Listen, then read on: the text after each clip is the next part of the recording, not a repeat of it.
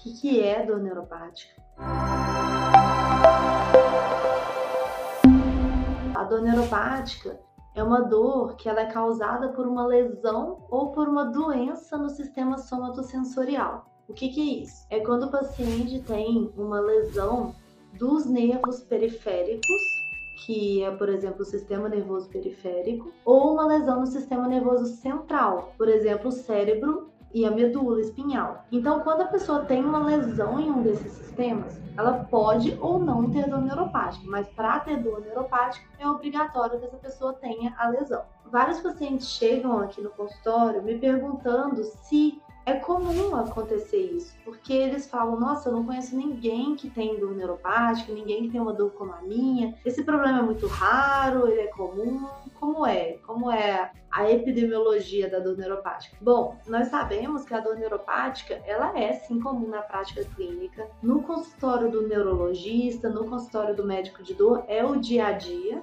e nós sabemos que hoje as estimativas mostram que esse tipo de dor atinge de 7 a 10% da população. Então, sim, é um problema muito prevalente, muito comum. Provavelmente alguém conhece pelo menos uma pessoa que tenha dor neuropática, sim. Então, é uma, é uma coisa super importante, eu acho que é um tema muito relevante e temos que falar sobre isso. Uma coisa importante é a gente entender quais as características desse, desse tipo de dor, quais as características da dor neuropática, porque ela geralmente se difere de outros tipos de dores, como por exemplo as dores inflamatórias, as dores por alguma lesão traumática. A dor neuropática ela faz, ela é diferente mesmo pelas próprias características dela. Como que ela é relatada? Como são as sensações que os pacientes relatam? Essa dor geralmente ela é uma dor que apresenta-se com choques elétricos, agulhada, frio doloroso, formigamento, dormência, queimação, coceira, prurito, é muito comum.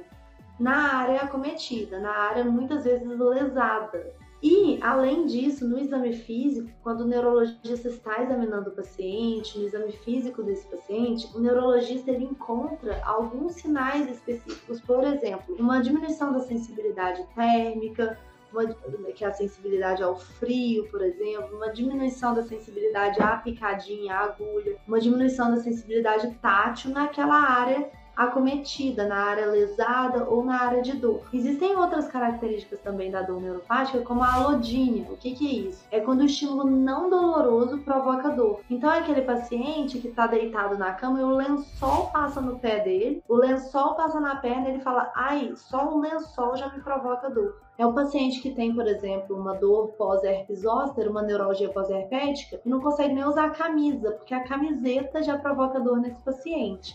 Então, a alodínia, que é essa característica do paciente que o estímulo não doloroso provoca dor, é muito característico da dor neuropática. E por que, que acontece a dor neuropática? Quais são os mecanismos? as pesquisas no mundo da dor, elas vêm se esforçando mesmo para compreender as alterações do sistema nervoso depois de uma lesão de uma via de sistema nervoso central ou periférico. O que nós sabemos é que esse é um mecanismo super complexo mas é necessário ser compreendido, porque sempre quando os pesquisadores eles apontam algum tipo de mecanismo diferente, compreendem algum tipo de mecanismo, alguma droga, alguma nova geração de remédio ou alguma outra proposta terapêutica pode ser lançada. Mas o que nós sabemos é que os mecanismos eles constituem tanto os mecanismos periféricos nervos periféricos, por exemplo, como os mecanismos centrais. Alguns sistemas de inibição, de facilitação de vias de dor eles são ativados ou inibidos. Então a gente tem que saber isso. É um, é um mecanismo super complexo, exige um tratamento. Às vezes não é um tratamento tão agudo como nós tratamos dores inflamatórias, por exemplo. As causas de dor neuropática elas são variáveis.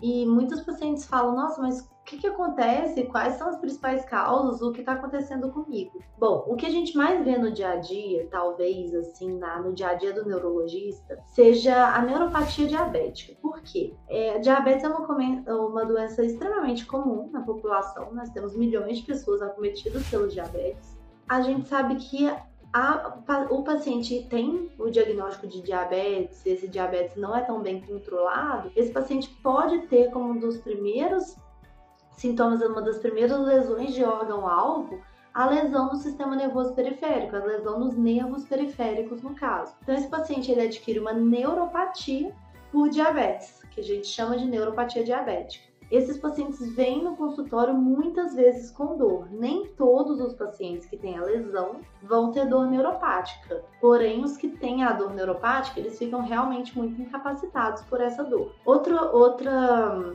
causa de dor neuropática muito comum no dia a dia, neuralgia pós-herpética. Paciente que é acometido pelo herpes zoster, que ele é o vírus, na verdade, da catapora, que está dormindo nos nervos, vamos dizer assim, e esse vírus, por algum motivo, seja por é, estresse, queda de imunidade, algo do tipo, esse vírus é reativado e provoca uma dor muito grande, seguindo uma, uma raiz nervosa. Então, esse paciente pode ter uma dor durante as lesões e pode ficar com uma dor até três meses depois, que caracteriza a neuralgia pós-herpética, que é uma dor neuropática muito importante aí. Nós também temos outras doenças como a, neuro, a neuralgia do trigêmeo, que é uma dor muito incapacitante, tá? Quando o paciente, quando nós falamos sobre dor neuropática central, de acometimento do cérebro e medula espinhal, nós temos a dor do lesado medular, por exemplo, aquele paciente que sofreu um acidente, um traumatismo medular, que sofreu um acidente de carro, ficou paraplégico, tetraplégico lesão medular,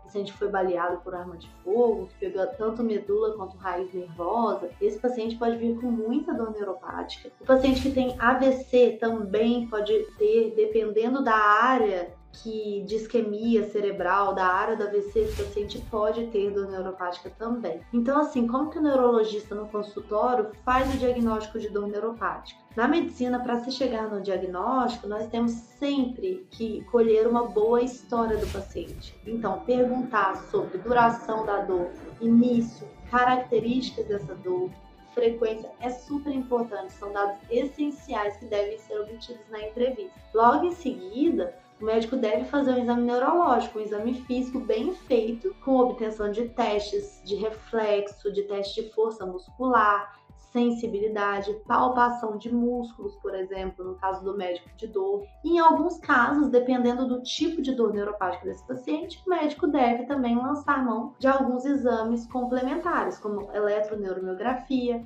como ressonância magnética, ou da, do cérebro ou da medula. E o que eu vejo que o paciente fica mais aflito é para chegar no tratamento, né? Como se trata a dor neuropática. Então, assim, é importante entender que o manejo de dor neuropática, ele se concentra tanto na identificação da causa dessa dor, então, por exemplo, o paciente que tem uma neuropatia diabética, é importante que se trate a causa de base, que é a doença de base dele, que é a diabetes. Então, a gente se concentra em tentar entender qual é a causa dessa dor, se essa causa pode ser tratável ou não. Se a causa da dor neuropática ela não é tratável, ou mesmo ela já foi, por exemplo, um acidente, uma lesão por algum trauma de nervo, e esse paciente vem com dor, nós tratamos os sintomas, que é a dor. Então, qual é a abordagem inicial desse paciente? Entender o que ele toma de medicação em casa, quais são os problemas de saúde dele e fazer a proposta da terapia farmacológica. A terapia farmacológica na dor neuropática, os remédios, geralmente a primeira linha que utilizamos são os antidepressivos e os anticonvulsivantes. No caso, nós não estamos usando para convulsão nem para depressão. Nós usamos essas medicações de fato para tratar a dor neuropática. Essas medicações elas têm que ser usadas na dose correta, otimizadas de maneira correta se caso o paciente tenha algum efeito colateral com algum medicamento desse, nós temos que trocar a droga. Então, é um tratamento que requer um segmento com o médico. É claro, a pessoa que tem dor, ela tem pressa. Então, nós tentamos otimizar a analgesia, dependendo do nível de dor de paciente, desse paciente. Nós temos que lançar mão também de medicamentos analgésicos, dependendo até um medicamento analgésico mais forte ou um opioide, sendo ele um opioide fraco ou um opioide forte. Depende muito do, da experiência do médico com esses analgésicos, com esses opioides, porque temos critérios para usá-los. Como segunda linha, e principalmente para dor neuropática periférica localizada, nós usamos os medicamentos tópicos, como os cremes manipulados, os adesivos Então nós podemos usar pomadas, cremes em gel, adesivos que já tem prontos em farmácia no local da dor neuropática do paciente. Então, os cremes, os gels, os adesivos, eles são ótimos aliados ao tratamento justamente porque eles são tratamentos localizados, não trazem malefícios para os pacientes no sentido de muitos efeitos colaterais. No máximo, se o paciente tiver alergia, ele pode simplesmente depois suspender a medicação. Então, é um tratamento aí que vem com bastante auxílio, vem como um grande auxílio aí no tratamento da dor neuropática. Outra ideia que temos quando o paciente tem uma dor neuropática periférica localizada é o tratamento com a toxina botulínica, com o famoso, é, entre aspas, botox, que as pessoas chamam como botox, mas é a toxina botulínica tipo A. Nós usamos a toxina botulínica no tratamento de dor neuropática localizada com uma técnica específica, com uma aplicação específica para dor. Então, é importante também saber que às vezes um paciente não pode tomar medicação por algum motivo, ou mesmo não consegue tomar medicação por efeitos colaterais, ou não adere a medicamentos, ou não quer tomar medicação por algum motivo, a toxina botulínica também vem como um adjuvante ao tratamento desse paciente, como uma opção mesmo ao tratamento. E se mesmo assim esse, é, esse paciente tem dor, nós temos outros, outros possíveis tratamentos também. O paciente, hoje em dia, vem crescendo na neurologia uma área que chama neuromodulação. Então, esse paciente, ele pode ser beneficiado com algumas terapias como estimulação magnética transcraniana, por exemplo, paciente ele pode ser submetido a alguns procedimentos, alguns bloqueios, bloqueio de nervo, alguma infiltração, para um alívio pelo menos transitório dessa dor. E é importantíssimo falar sobre o, a equipe multidisciplinar no tratamento da dor neuropática. Por quê? O paciente que tem dor neuropática, muitas vezes, ele vai precisar de um fisioterapeuta, por exemplo. Por quê? Ele tem uma lesão de sistema nervoso periférico ou central. Ele pode ter alterações motoras por causa disso. O fisioterapeuta ajudaria o paciente a reabilitar da parte motora, ajudaria na própria dor neuropática com algumas técnicas específicas de fisioterapia para dor. Então, eles fazem algumas técnicas de dessensibilização, algumas técnicas específicas para dor neuropática que ajudam muito. Muitas vezes esse paciente ele faz como defesa mesmo da dor, ele contrai muito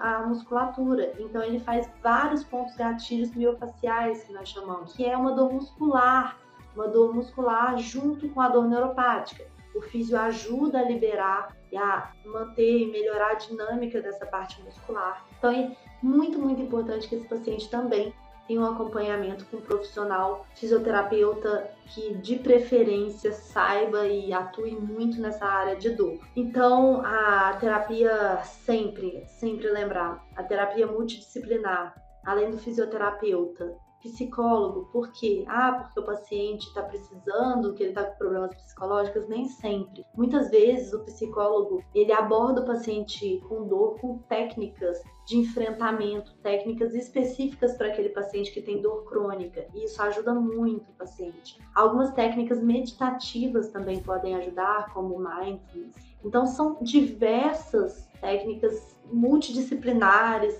que fogem um pouco só do tratamento farmacológico, que inclusive já tem evidência científica no tratamento da dor neuropática. A acupuntura é uma dessas técnicas. Então nós temos várias coisas aí para fazer por esse paciente. Esse paciente ele precisa ser abraçado por uma equipe multidisciplinar de dor. Ele precisa de um tratamento muito otimizado e muito direcionado para melhorar de fato.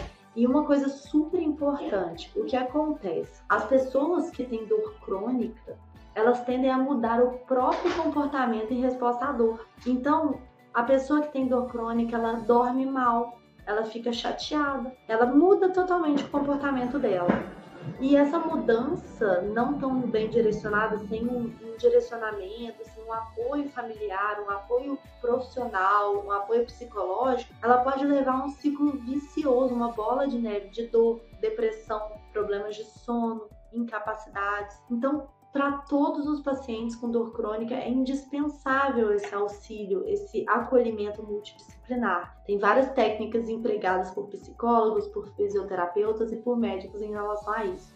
uma coisa que eu acho muito importante, alinhar as expectativas com o paciente. Se esse paciente às vezes tem uma dor muito intensa, que ele gradua numa escala de 0 a 10 em 10, ou seja, a pior dor da vida dele, e essa dor muito grande de 10 passa por uma dor 6, por exemplo, com terapia medicamentosa, com tratamento, esse paciente não pode ver essa dor 6 como 10 novamente, ele não pode valorizar tanto essa dor 6, e sim pegar essa melhora gradativa e começar a se envolver novamente nas atividades que ele gosta. Então, um paciente, por exemplo, hoje mesmo eu atendi um paciente que gosta de cantar no, no culto da igreja, ele gosta de cantar. E ele não está cantando nesse momento pela dor. O que, que eu falei? Na hora que melhorar um pouco, na hora que você tiver uma melhora no tratamento, volte a cantar, que seja sentado, que seja quietinho, mais, ou, ou, ou menos tempo, mas comece a se reinserir no seu mundo, nas suas atividades do dia a dia. Isso é super importante mesmo para o tratamento da dor e do comportamento da pessoa. Então é importante a gente frisar bem é, toda essa complexidade do paciente com dor. Eu acho que o mais importante nisso tudo, gente, é saber a é informação de que existe tratamento e que o paciente não precisa ficar sofrendo com isso sem procurar uma ajuda especializada, sem procurar um profissional que saiba, eh, saiba tratar esse paciente, acompanhe esse paciente, alinhe as expectativas com esse paciente de maneira adequada. Não existe cura, não existe nenhum tratamento que seja uma pílula mágica, mas existe um tratamento integrado que ajuda muito. Muitos pacientes melhoram de maneira significativa. Eles mudam um semblante numa outra consulta, num segmento, de tanto que melhoram a dor. Então é super importante esse conhecimento justamente para buscar ajuda, porque a dor é muito incapacitante, tá? Então espero que tenham gostado. Se vocês gostaram e depois quiserem compartilhar, mostrar para alguém que tem dor neuropática ou alguém que vocês acham que podem ter dor neuropática, né? Informar essa pessoa de que isso de fato pode ter aí uma melhora, pode ter um acompanhamento, um tratamento. Até a próxima.